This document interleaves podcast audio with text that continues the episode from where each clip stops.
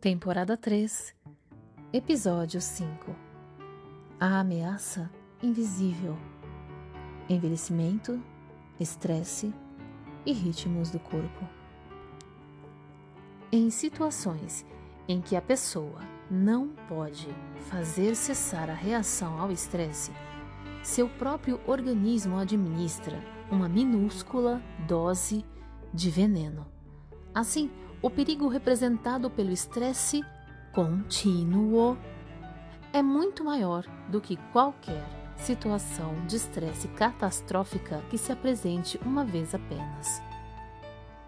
A associação entre o envelhecimento e os hormônios do estresse foi vigorosamente demonstrada, mas permanece o problema de como controlar tais hormônios. Uma vez que a reação ao estresse pode ser detonada numa fração de segundo e sem avisar, é impossível para nós controlar as moléculas em si. Há, contudo, uma tecnicamente corpo que vai diretamente à raiz da reação ao estresse, ao liberar a recordação dos estresses que gera o estresse novo.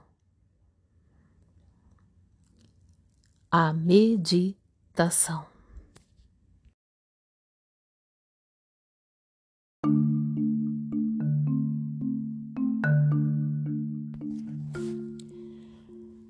Há mais de 50 anos, os fisiologistas sabem que submeter um animal a situações de estresse faz com que ele envelheça muito rapidamente.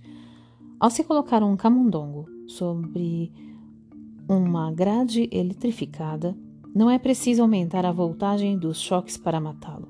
Basta administrar choques brandos a intervalos irregulares para despertar a reação de estresse do animal.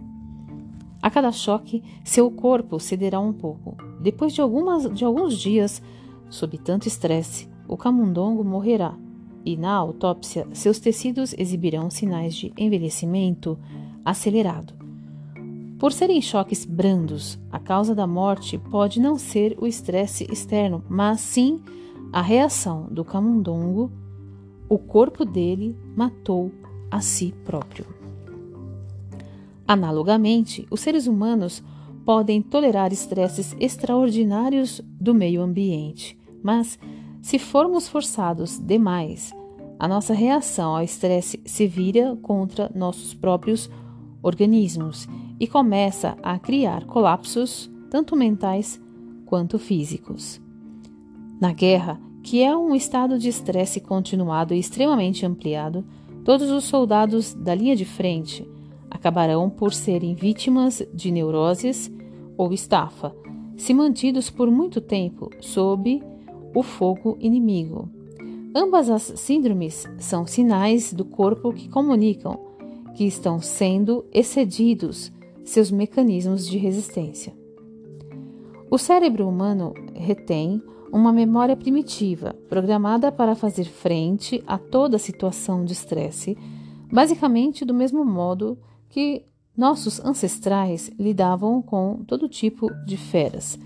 Se alguém lhe apontar uma arma, e ameaçar atirar, na mesma hora você faz uma mudança dramática e entra num estado de enorme excitação. Uma reação completa do tipo ficar ou correr explode através de todo o seu corpo, preparando-o para a ação.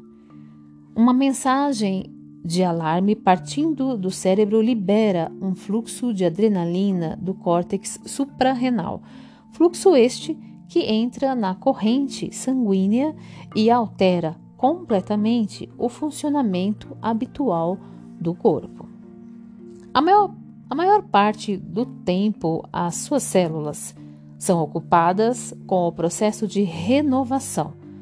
Grosso modo, 90% da energia de uma célula normalmente vão para a construção de novas proteínas e a fabricação de DNA e RNA.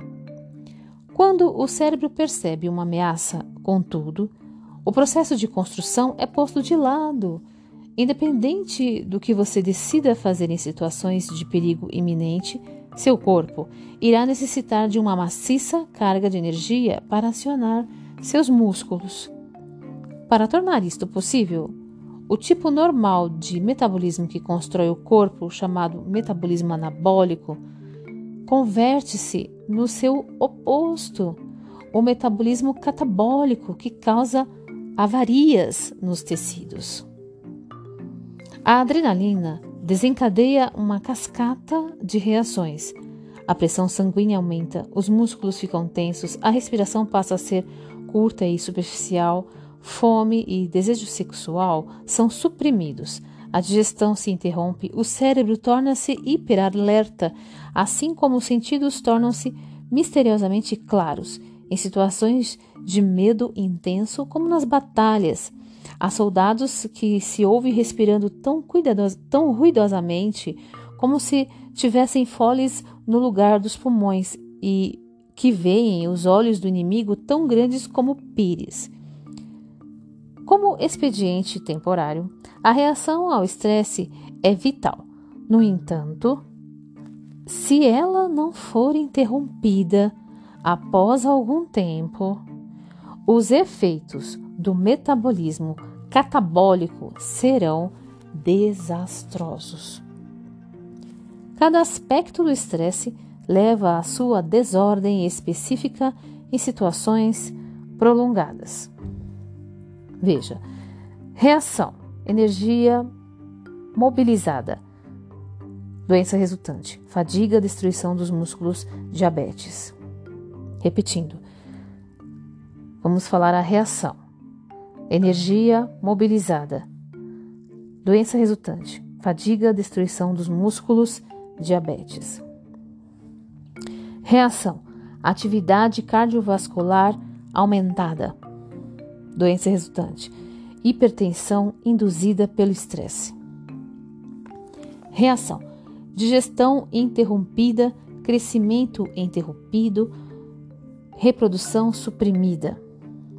Doença resultante: ulceração, nanismo psicogênico, impotência, perda de, da libido, interrupção da menstruação.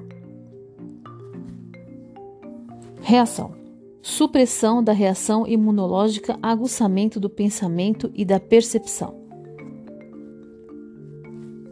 Doença resultante: aumento do risco de contrair doenças, danos nos neurônios ou morte. O que é notável nessas consequências do estresse prolongado é que, tomadas em conjunto, se parecem muito com envelhecer. Hipertensão, úlcera, impotência, definhamento dos músculos e diabetes são sinais comuns do envelhecimento.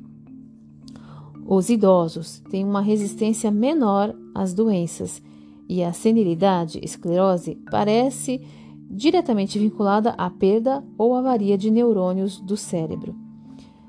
Numa visão superficial, esses sintomas não parecem relacionados uns com os outros, mas o fato é que se tornam unificados como resultados extremos da reação ao estresse. Estudiosos da questão demonstraram que o estímulo ocorre apenas no começo do estresse.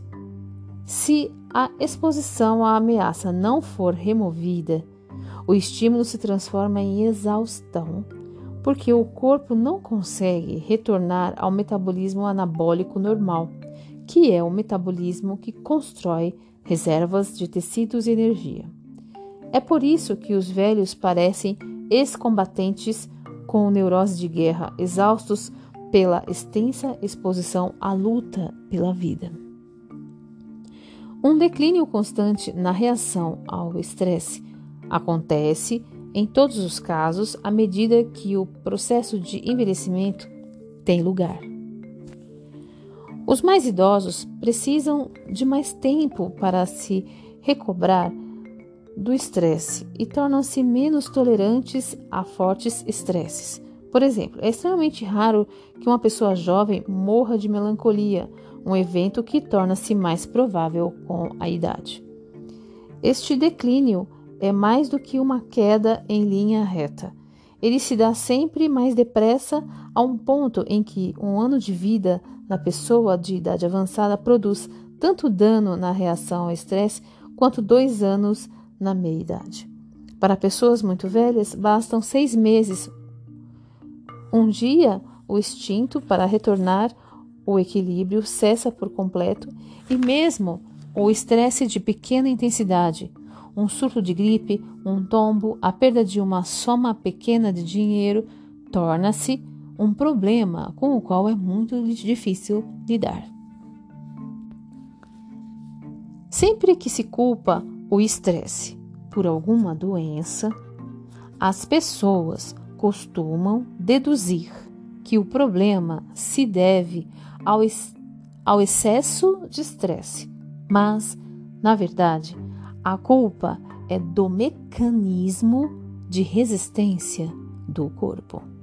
Repetindo, sempre que se culpa o estresse por alguma doença, as pessoas costumam deduzir que o problema se deve ao excesso de estresse, mas, na verdade, a culpa é do mecanismo de resistência do corpo. Os camundongos que morrem devido a inúmeros choques são um bom exemplo, um bom exemplo. Se seus corpos tivessem tempo para se recuperar dos choques, eles não teriam sofrido. Porém, a frequência dos choques sobrecarregou a fisiologia, acabando por exaurir sua capacidade de voltar ao normal. Repetindo essa ideia, os camundongos que morrem devido a inúmeros choques são um bom exemplo. Se seus corpos tivessem tempo para se recuperar dos choques, eles não teriam sofrido. Porém, a frequência dos choques sobrecarregou a fisiologia, acabando por exaurir sua capacidade de voltar ao normal. Quando Hans Selye introduziu o conceito de estresse nos anos 1930, presumiu que uma poderosa causa externa, como um ferimento, fome, exposição ao calor ou ao frio ou privação de sono produziria a mesma reação todas as vezes. Mas não se conseguiu provar a veracidade dessa teoria. Quando dois macacos são privados de alimentos por um longo tempo, período, por um longo período de tempo, seus organismos reagem liberando glucocorticoides, os hormônios do estresse com que somos familiarizados hoje em dia. À beira da inanição, os corpos dos macacos têm que começar a se alimentar dos próprios músculos a fim de sobreviver. Mas, se um deles tomar água adoçada artificialmente, que não tem absolutamente qualquer valor nutritivo, seus níveis de glucocorticoides não se elevarão. O macaco percebe que sua situação melhorou e isso é o suficiente para sinalizar ao seu corpo que a ameaça de inanição passou. De muitas maneiras, a pesquisa sobre o estresse ainda não se recuperou dessa chocante descoberta. Como pode a miragem de um alimento substituir a coisa verdadeira? A única resposta viável, creio eu, é que o macaco não se sentiu alimentado por dentro e sua percepção de satisfação foi aceita como alimento pelo corpo. Repetindo, o macaco se sentiu alimentado por dentro e sua percepção de satisfação foi aceita como alimento pelo corpo. A teoria do estresse tem que ser modificada para incluir a ligação mente-corpo, pois elementos invisíveis como interpretação, crença e atitude têm enorme importância na produção da reação ao estresse.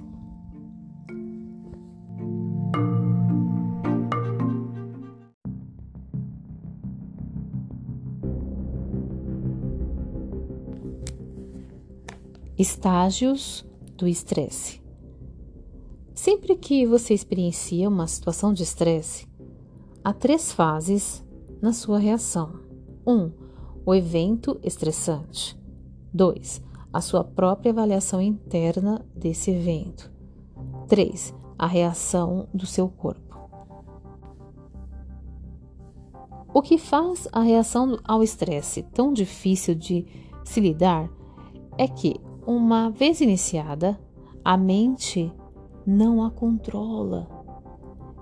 Em situações totalmente impróprias, como ficar preso no engarrafamento ou ser criticado no trabalho, a reação ao estresse pode ser desencadeada sem qualquer esperança de que o objetivo para o qual é destinada ficar ou ocorrer possa ser atingido.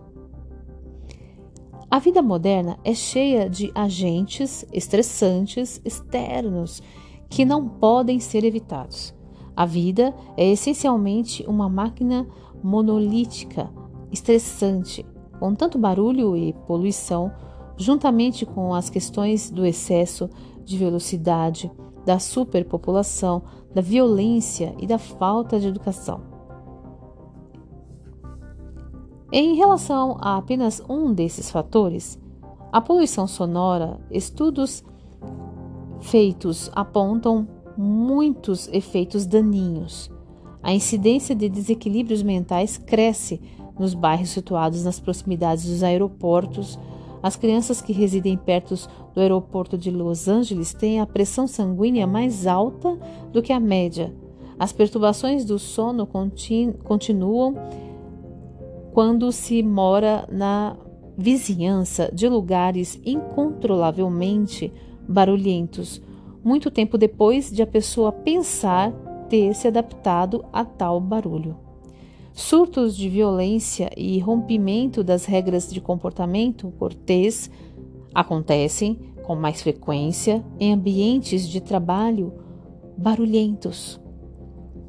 Um barulho não tem que ser alto para ser prejudicial. Os efeitos estressantes se fazem presentes se qualquer barulho irritante for repetido vezes sem conta, fora do seu controle. Isto coloca a responsabilidade de lidar com o estresse na fase 2, avaliação. Embora você não seja capaz de controlar o evento estressante, ou a reação do seu corpo a ele, a sua avaliação, ou seja, o elo vital que liga evento e reação, depende de você.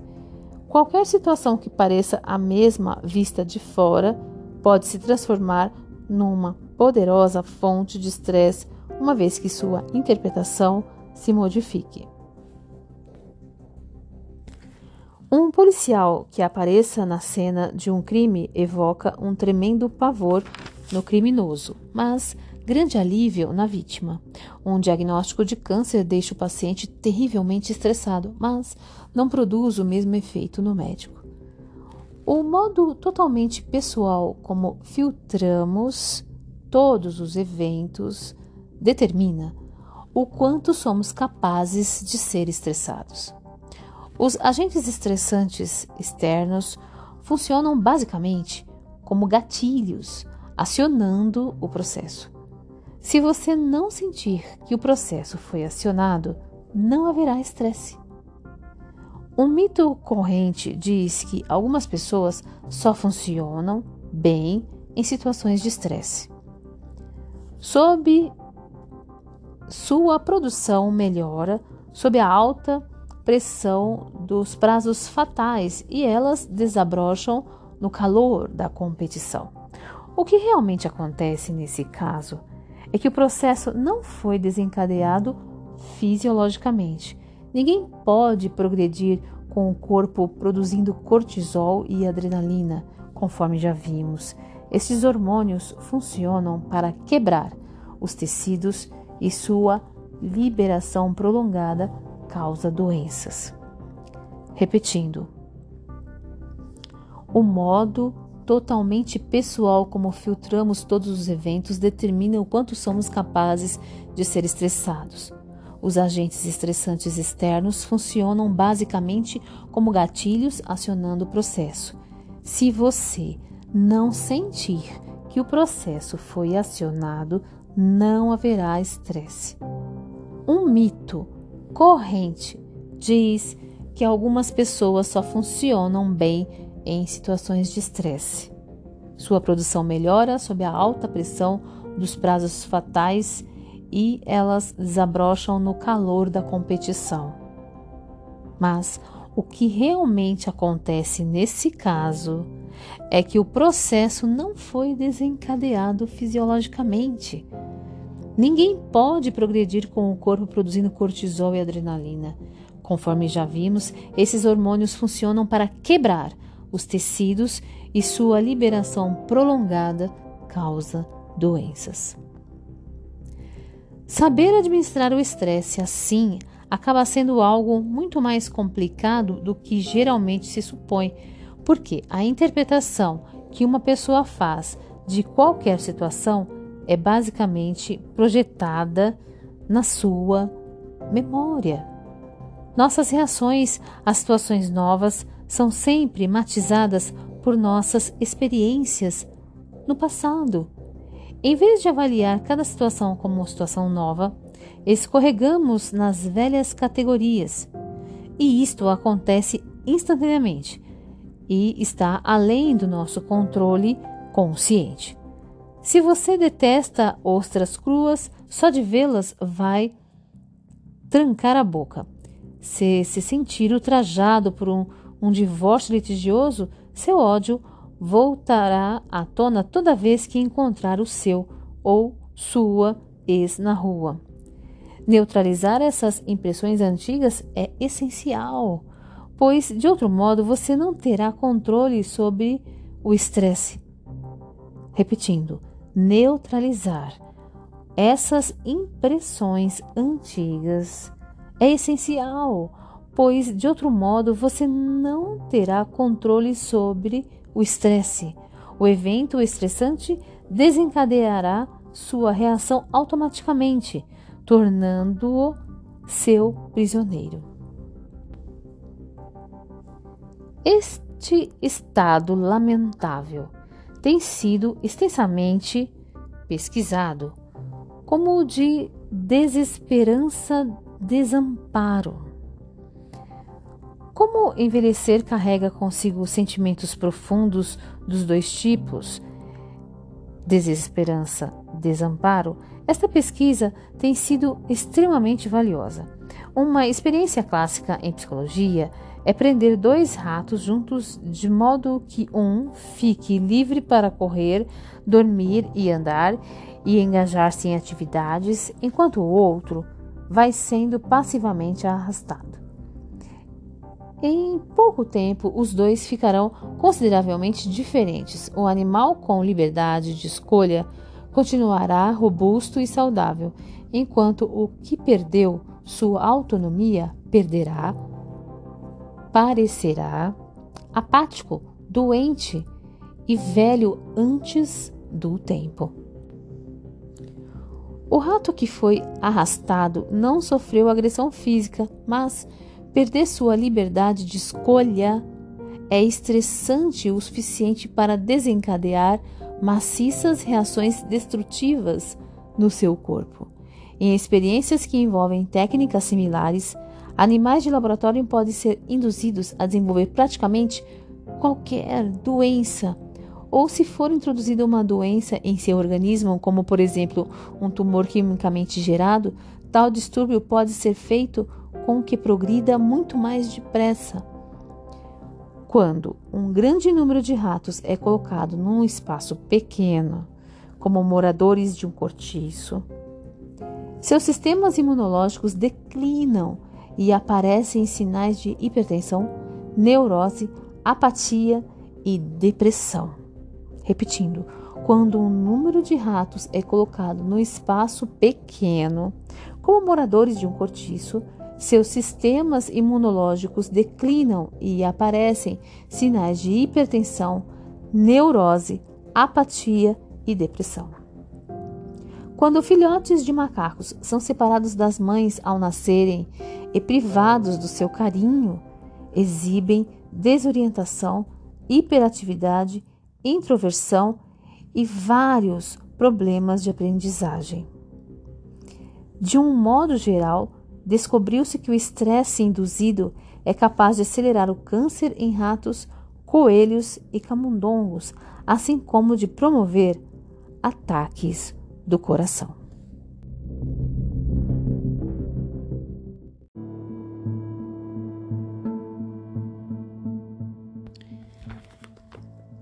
O fator crítico, interpretação.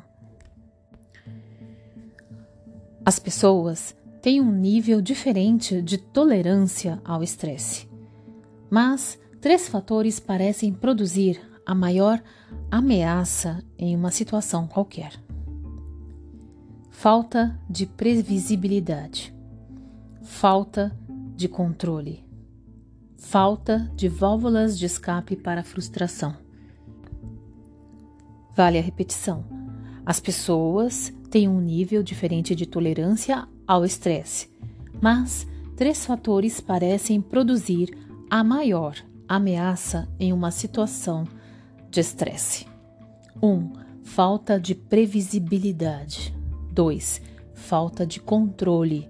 3. Falta de válvulas de escape para a frustração. Quando estes elementos estão presentes, situações inócuas podem se tornar estressantes, às vezes, às vezes desproporcionadamente, se comparadas ao estímulo concreto. Dirigir atrás de um carro que vai costurando na estrada é de arrasar com os nervos, porque não se pode antever o que acontecerá a seguir. O mesmo acontece quando informam no aeroporto que o seu voo está sendo adiado indefinidamente. Ambas as situações contêm o elemento imprevisibilidade. Se você esquecer as chaves do seu carro em seu interior acidentalmente, tendo que esperar o chaveiro por mais de uma hora, vai se sentir extremamente frustrado, muito embora saiba que vai acabar conseguindo resolver o problema. É que você geralmente espera que o carro esteja sob seu controle, mas agora, de repente, ele não está. Entrar numa discussão acalorada e ver a outra pessoa de repente ceder é de deixar qualquer um maluco, mesmo que você tenha ganho a discussão, subitamente perdeu a sua válvula de escape para a raiva. Desnecessário dizer que o dia a dia é cheio de situações assim, e à medida que vão acontecendo, vamos internalizando a lembrança delas, reforçando nossas reações condicionadas. Numa série de experiências meticulosas, pesquisadores mostraram que não é preciso que ocorra um evento estressante externo para criar a reação ao estresse. Basta a mera percepção de imprevisibilidade, da falta de controle e da falta de válvulas de escape para a frustração sentida. Essas experiências envolvem envolvem ratos que são colocados em pequenas gaiolas e a quem são administrados choques elétricos, elétricos sob condições variadas. Parênteses. Esse, esse uso de, de ratos para as experiências me incomoda um pouco, mas é o que temos aqui como experiência. Fecha parênteses. Imprevisibilidade. Se for colocada uma luz vermelha para avisar aos ratos da proximidade do choque, sua reação ao estresse será menor do que a dos ratos que não tinham aviso. O sinal permite que os animais prevejam o choque e, com a sua ansiedade assim removida, seus corpos podem relaxar. Ratos sujeitos a choques imprevisíveis têm que ficar vigilantes o tempo todo e o estado de vigília detona o estresse. falta de controle. Dois ratos são submetidos a choques de igual intensidade, mas um pode comprimir uma alavanca para reduzir o ritmo dos choques, enquanto o outro simplesmente recebe um choque sempre que o primeiro recebe. Por não ter controle sobre a situação, o segundo rato exibirá uma reação ao estresse mais alta, mesmo que os choques sejam iguais para ambos. Em uma fascinante variação sobre o mesmo tema, dá-se a um rato uma alavanca para empurrar a fim de evitar levar choques. Se for impedido de acionar a alavanca, ele terá uma reação ao estresse, mesmo que não seja administrado nenhum choque. Só a lembrança do controle que antes ele possuía basta para criar uma situação estressante. Falta de válvulas de escape para a frustração. Quando se aplica choques em ratos, eles mostram menos estresse se puderem roer um pedaço de madeira ou atacar outro rato. A mesma redução ocorre quando tem algo para comer ou beber, ou uma roda com que brincar. Para milhões de pessoas, é, Atenção para essa, essa próxima frase. Para milhões de pessoas, a vida é tão frustrante que sua única esperança de aliviar o estresse é comer e beber demais. Enquanto sociedades inteiras tentam escapar de seus sofrimentos atacando outros países. Vale a repetição. Para milhões de pessoas, a vida é tão frustrante que sua única esperança de aliviar o estresse é comer e beber demais, enquanto sociedades inteiras tentam escapar de seus sofrimentos atacando outros países. As brigas surgem por causa de assuntos que parecem triviais para quem está de fora, mas frustração e impossibilidade de controlar o que vai acontecer são condições enormemente dolorosas de se conviver. Quando uma pessoa muito próxima a você morre subitamente, a dor insuportável se vê intensificada pelo imponderável. Você não poderia ter previsto a morte, não poderia tê-la evitado e, em muitos casos, não parece haver como expressar a sensação de perda e abandono. Isso é praticamente doloroso se a pessoa a quem você precisa expressar seus sentimentos é a própria pessoa que morreu. Em termos clínicos, o preço que se paga em doenças provocadas por tais fatores é alto. O Dr. George Eagle, psiquiatra na Universidade de Rochester, investigou 160 casos de morte súbita que não tinham explicação física 58% aconteceram numa época de aflição ou perda, ou, e 35% num, num momento em que estava acontecendo alguma ameaça. Apenas 6% ocorreram em épocas prazerosas. Não é o estresse em si que é fatal, já que as mesmas perdas e ameaças acometeram outras pessoas que sobreviveram. O que falta é a capacidade de resistir ao estresse. Repetindo, atenção, o que falta é a capacidade de resistir ao estresse, uma vulnerabilidade que suplanta os fatores físicos. Quando alguém de menos de 50 anos morre de coração, do coração, por exemplo, grande parte das vezes nenhum dos clássicos fatores de riscos para as doenças do coração está presente: hipertensão, colesterol elevado, fumo. O câncer de maior incidência no país é o câncer dos pulmões. Está ligado diretamente ao tabagismo, um hábito que, para a maioria das pessoas, é uma válvula de escape para emoções frustradas, um prazer a que se lançam como rato engaiolado pega um pedaço de madeira para roer. Em laboratório, animais menos evoluídos que ratos, rãs, por exemplo, não respondem a situações estressantes imponderáveis. O fator-chave é a memória. Se o animal só dispõe de uma memória primitiva, não reconhecerá a diferença entre uma situação e a seguinte. Essa ideia é importante. Eu vou ler novamente. Em laboratório, animais menos evoluídos que ratos, rãs, por exemplo, não respondem a situações estressantes imponderáveis. O fator chave, atenção, o fator chave é a memória. Se o animal só dispõe de uma memória primitiva, não reconhecerá a diferença entre uma situação e a seguinte. Os ratos se lembram da sensação desagradável do choque elétrico e assim podem ser perdão. E assim podem ser treinados a comprimir uma alavanca para evitar que se repita essa sensação. Quando a alavanca é retirada, a memória deles é boa o bastante também para que antecipem o próximo choque. Para que antecipem o próximo choque, eles têm expectativas. Como o paciente nervoso na cadeira do dentista que pula quando ouve o motor. O barulho desencadeia uma expectativa de dor, ao qual, por sua vez, deflagra a reação a esta expectativa.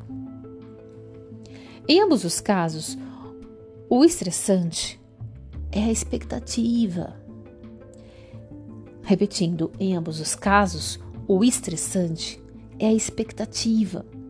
Isto tem enormes implicações para o envelhecimento, porque todos nós carregamos um mundo no nosso interior, o mundo do nosso passado. Nós geramos os nossos próprios estresses usando como referência esse mundo e os traumas nele impressos. Não haveria estresse sem memória do estresse. Atenção, essa frase eu preciso repetir porque ela é muito importante. Não haveria estresse sem memória do estresse. Pois são as nossas lembranças que ditam o que nos assusta ou que nos enraivece. Nós nos descontrolamos e nos sentimos frustrados quando uma situação se assemelha muito a uma outra já vivida, onde perdemos o controle e nos sentimos frustrados. A desgraça da memória é que ela nos envelhece por dentro. O nosso mundo interior envelhece, nos isolando da realidade, que nunca é velha. Vale muita repetição. A desgraça da memória é que ela nos envelhece por dentro. O nosso mundo interior envelhece, nos isolando da realidade que nunca é velha. A perfeição da memória humana é assombrosa. A perfeição da memória humana é assombrosa. Nos primeiros tempos de psicanálise, Freud ficou atônito com a precisão daquilo que seus pacientes haviam inconscientemente retido do passado. Através da hipnose, ele levava um paciente deprimido de volta a um trauma ocorrido na época em que esse paciente tinha dois anos, como ter sido deixado sozinho no hospital para uma operação de amígdalas.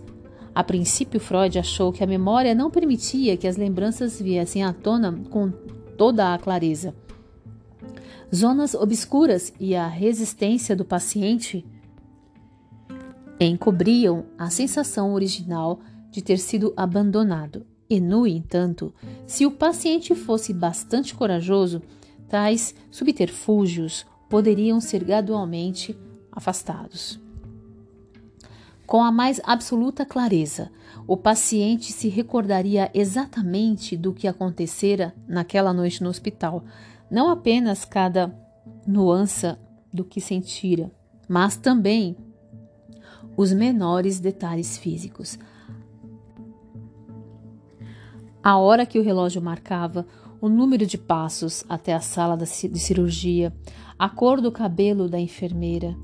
Mas por que não deveriam ser lembrados esses, deta esses detalhes?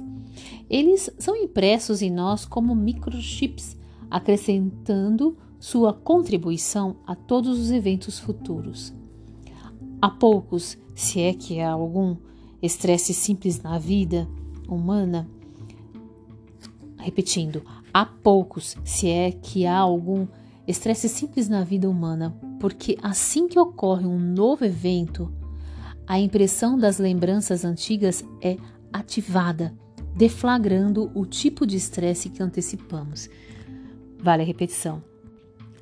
Há poucos estresses simples na vida humana, porque assim que ocorre um novo evento, a impressão das lembranças antigas é ativada, deflagrando o tipo de estresse que antecipamos. Deste modo, o estresse torna-se uma profecia que se cumpre por ter sido feita. Nossas reações ajustam-se às nossas expectativas. O fato de que todos os eventos não podem deixar de ser impressos em nós como uma interpretação dá à memória o seu poder traiçoeiro.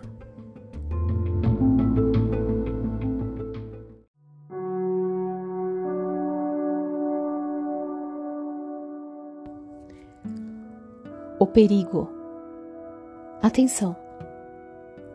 O perigo representado pelo estresse contínuo é muito maior do que qualquer situação de estresse catastrófica que se apresente uma vez apenas. Repetindo, o perigo representado pelo estresse contínuo é muito maior do que qualquer situação de estresse catastrófica que se apresente uma vez apenas. A conexão hormonal. A reação ao estresse envolve a liberação de poderosos elementos químicos que o corpo, conforme já explicado, deve sustar antes que o prejudiquem. Os endocrinologistas classificam os hormônios do estresse como glucocorticoides, que são os hormônios secretados pelas glândulas suprarrenais como parte da reação exagerada exigida pelo corpo numa situação de estresse.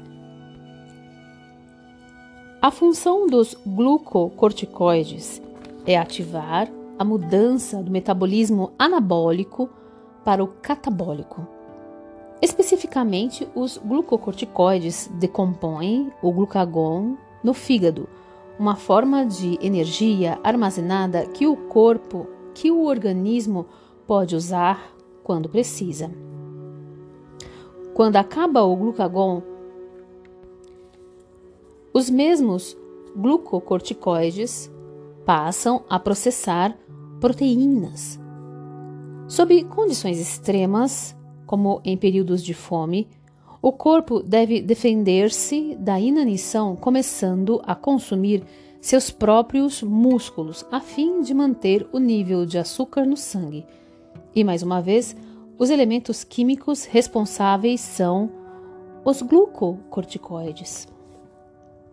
O mais conhecido dos glucocorticoides é o cortisol que desempenha um papel oculto no envelhecimento de certos animais, em especial o salmão do Pacífico. Este salmão passa os primeiros quatro anos de sua vida no mar, até que é misteriosamente guiado por milhares de quilômetros de volta exatamente aos mesmos lagos de água doce onde nasceu. Após uma jornada heróica rio acima, galgando inclusive represas feitas pela mão do homem, o salmão maduro desova e quase imediatamente morre.